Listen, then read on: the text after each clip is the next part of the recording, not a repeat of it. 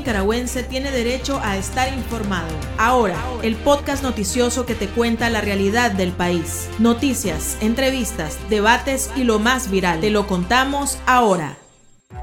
Bienvenidos al podcast de Artículo 66. Les saluda Wilmer Benavides. A continuación, Marlene Balmaceda nos presenta un vistazo de los principales titulares que han marcado este día. Inicia vacunación contra el COVID-19 a niños, adolescentes y jóvenes con dosis cubanas y rusas. Régimen de Nicaragua asegura que el país aplicó más de 50.000 vacunas en las primeras horas de este lunes. Círculo de Bellas Artes de Madrid entrega medalla de oro a Sergio Ramírez. Iniciamos el podcast ahora correspondiente a este lunes 25 de octubre de 2021. Las 5 del día. Las noticias más importantes. El gobierno de España donó a Nicaragua 625.920 dosis de AstraZeneca para continuar con el proceso de inmunización contra el COVID-19 en el país. Este es el quinto lote de vacunas que España envía a Nicaragua a través del mecanismo COVAX de la OPS convirtiéndose en la nación que más donaciones ha realizado a los nicaragüenses. El gobierno de Pedro Sánchez ha entregado más de 1.700.000 inyectables. La vacunación a niños, adolescentes y mayores de 18 años inició este día con proselitismo político y abusando de la niñez para promover al partido de Daniel Ortega en plena campaña electoral. A los menores de edad se les aplica las vacunas cubanas Soberana o Abdala y a los jóvenes entre los 18 a 29 años reciben la vacuna rusa de una sola dosis Sputnik Light, ninguna autorizada por la Organización Mundial de la Salud todavía. El mandatario Daniel Ortega aprovechó la adquisición de más buses rusos para hacer propaganda política a las puertas de unas cuestionadas elecciones presidenciales. La vocera y esposa del dictador, Rosario Murillo, adelantó que Ortega hará entrega de los 250 buses comprados a Rusia a 35 cooperativas que han suscrito convenio con el Ministerio de Transporte e Infraestructura. Los buses fueron adquiridos por medio de un préstamo al Exim Bank de Rusia, por el que los nicaragüenses deberán pagar más de 16 millones 800 mil euros.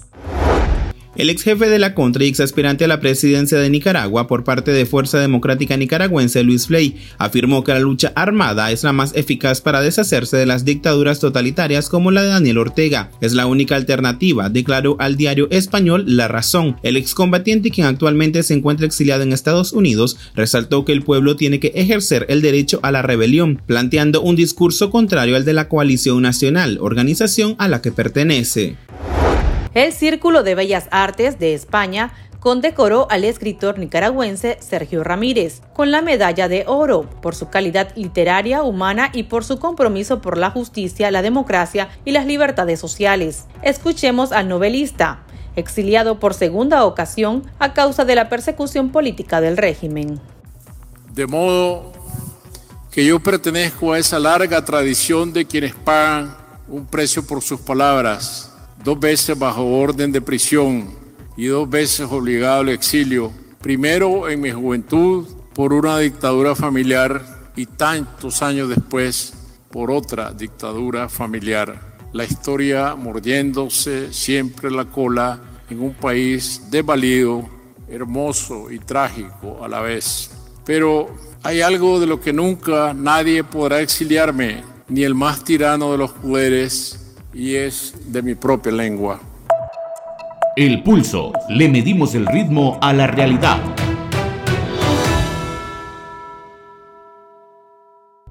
Este lunes inició la vacunación a niños, adolescentes y jóvenes. Artículo 66 recorrió algunos puestos de vacunación en Managua, en los que confirmó poca afluencia el primer día. Por su parte, la vocera Rosario Murillo aseguró que al mediodía ya se había aplicado 29.500 vacunas cubanas a niños de 2 a 11 años, lo que representa un 2.20% de la población meta. De la vacuna cubana Abdala, se habían aplicado 20.548 dosis a adolescentes, 2.68% de la meta y de la rusa Sputnik Light ya se contabilizaba 43.390 aplicadas a jóvenes, lo que representa el 3.11% de la meta. Afirmó que a los mayores de 30 años también se ha aplicado AstraZeneca, Covichil y Sputnik 5 para una cobertura del 51%. Respecto a las embarazadas, puérperas y madres lactantes, dijo que han avanzado ya con un 27.79% con la vacuna Pfizer.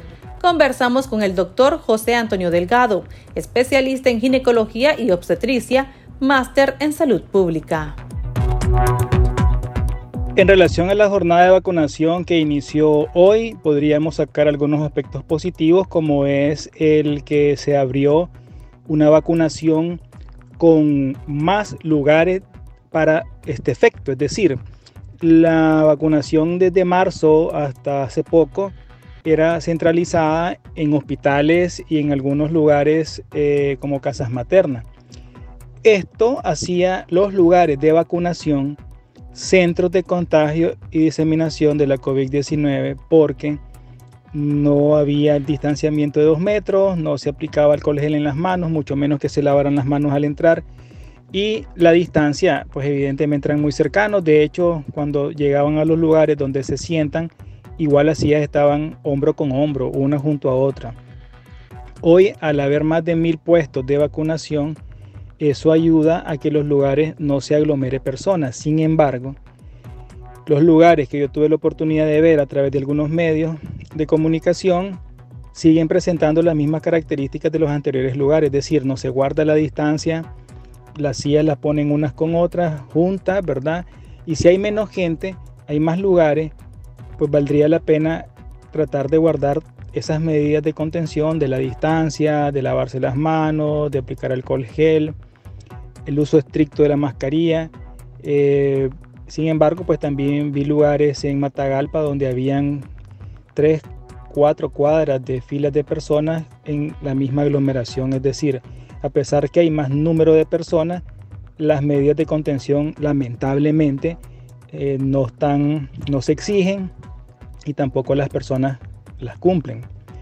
Eh, en relación a la nueva grupo etario, es decir, a los menores de 29 años hasta los 2 años con las diferentes vacunas Sputnik Light eh, y las vacunas cubanas, en términos generales siguen las dudas más que las certezas, pues a mí me han consultado muchas personas, sobre todo en relación a los menores de 17 años, que si se vacunan, que si se no vacunan, que si se está aprobada por la Organización Mundial de la Salud, que si no está aprobada. Entonces yo lo que noto en la apertura de este nuevo grupo poblacional es que hay más dudas que certezas, sobre todo en la vacunación de los niños. Había un poco más de certeza en relación a la vacunación Sputnik Light de 17 años hacia arriba y este tiene un antecedente importante, es que la vacuna Sputnik rusa, Light, tiene el antecedente favorable del Sputnik B o Sputnik 5. ¿Por qué? Porque cuando en Nicaragua se dio la buena recomendación por una gran cantidad de médicos que se aplicaran la vacuna Sputnik B o Sputnik 5, evidentemente eso da cierta certeza al joven de 25 años que se va a vacunar con la Sputnik Light, porque dice, bueno, es la misma laboratorio, es la misma vacuna rusa, le hicieron los mismos, no es otro laboratorio, y pues se la ponen con más confianza. Pero además estamos hablando de un grupo poblacional donde las vacunas no generan tanta, tanta controversia desde el punto de vista ético y moral y de responsabilidad. Grupo poblacional, aunque jóvenes y adultos generan un grupo, una opinión o un perfil ético, eh, moral, incluso legal, es la mujer embarazada, por ejemplo. Entonces, una vacunación en mujeres embarazadas no, se, no es tan a la ligera hacer la recomendación, hay que ver ciertas situaciones científicas. Lo mismo pasa con los niños. O sea, niños menores de 12 años, sabiendo que en el mundo, en este momento, la única vacuna que se pone, y en ciertos países, no en todas partes, a niños son las vacunas cubanas, entonces hay más dudas que certeza. Consultamos a nuestros lectores qué le parece la adquisición de las vacunas cubanas y rusas por parte del régimen para inmunizar a la población y si se aplicará la vacuna o autoriza la aplicación de estas inyectables en sus hijos. Escuchemos las respuestas enviadas al WhatsApp. El chat. Abrimos los micrófonos a nuestros oyentes.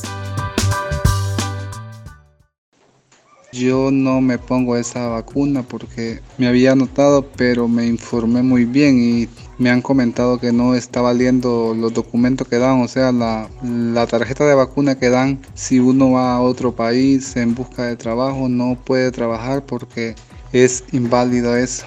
En lo particular no me vacuno, yo y toda la familia no fuimos a ningún lado a vacunar porque es peligroso. Yo lo veo como mala la actitud del régimen porque yo creo que si están destinando cierta cantidad de dinero para comprar esos inoculantes, lo más lógico y lo más sensato hubiese sido que hubiesen comprado AstraZeneca o de cualquiera de las que están avaladas o eh, autorizadas por la Organización Mundial de la Salud.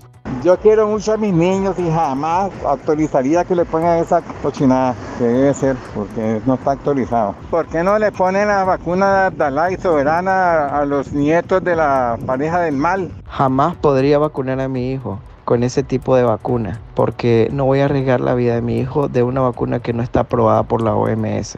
Así que para mí es una burla más de la dictadura y los padres que vacunen a sus hijos en esos centros de salud están arriesgando la vida de sus hijos. No me atrevo a tomar ese atrevimiento, imprudencia absoluta de la dictadura.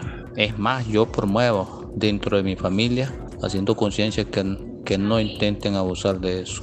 Ni de bromas. Claro que no, yo no me voy a poner esa vacuna. Aunque donde trabajo me mandaron que me fuera a vacunar, pero yo les dije que no porque esa vacuna no está actualizada y pues y no me la voy a poner, prefiero ir a Honduras. Sigamos escuchando al doctor Delgado. Esa es mi percepción en relación, incluso desde la semana pasada, que mucha gente me llamó y me preguntó que, qué decisión tomaban. desconocían si era la Abdalá o la Soberana la que se iban a aplicar a los niños, no sabían, no saben las dosis. Poca gente me ha preguntado, bueno, en, mi parte profesional nadie me ha preguntado cuántas dosis son de la Abdalá y cuántas dosis son de la Soberana. Manejan que la dosis del Sputnik Light es una sola dosis. Eso le es atractivo a algunos jóvenes y adolescentes que dicen me voy a vacunar una sola dosis y ya estoy protegido. Pero con las vacunas cubanas, los padres de familia lo que me preguntan es si se pueden vacunar o no y qué tan riesgosas son, pero no me, no me preguntan eh, cuándo es la segunda dosis. Se ha hablado que estas son tres dosis de estas vacunas. Es algo que nosotros deberíamos de rectificar. Por ejemplo, los lugares de vacunación deberían de mantener todas las medidas de contención de COVID-19 y debería abrirse más la información científico-técnica de manera sencilla de todas estas vacunas para la población. Por su parte, la población nicaragüense se ha desbordado por aplicarse las vacunas Pfizer y Moderna en Honduras, debido a que en muchos casos no confían en las aplicadas en el país ni en el gobierno, al punto que algunas turoperadoras aprovecharon para ofrecer sus paquetes. Eh, al no hacer esto, pues vemos alguna reacción eh, de la población en relación, por ejemplo, al irse a vacunar a Honduras, que la gente está eh, haciendo viajes a Honduras para vacunarse allá debido a la apertura que hizo el gobierno y los ciudadanos hondureños, ¿verdad? Que no se molestan porque en los nicaragüenses a vacunarse. Entonces esto hay que analizarlo, ¿verdad? La par de la apertura de este grupo poblacional está, está también el comportamiento de la gente que está yendo a Honduras a vacunarse y que lo ha hecho pues a otros países eh, tan largo como Estados Unidos a ponerse vacuna por la poca disponibilidad de vacunas que tenemos hasta este momento, según las cifras oficiales, que va por el 10% de la población eh, vacunada. Ojalá que esto se incremente porque en la medida que nos vacunemos más, eh, pues vamos a tener mejores herramientas de contención en esta pandemia. Muchas gracias, doctor. Para estar al tanto del acontecer nacional y conocer las voces calificadas sobre la realidad nacional, ahora el podcast informativo sobre Nicaragua.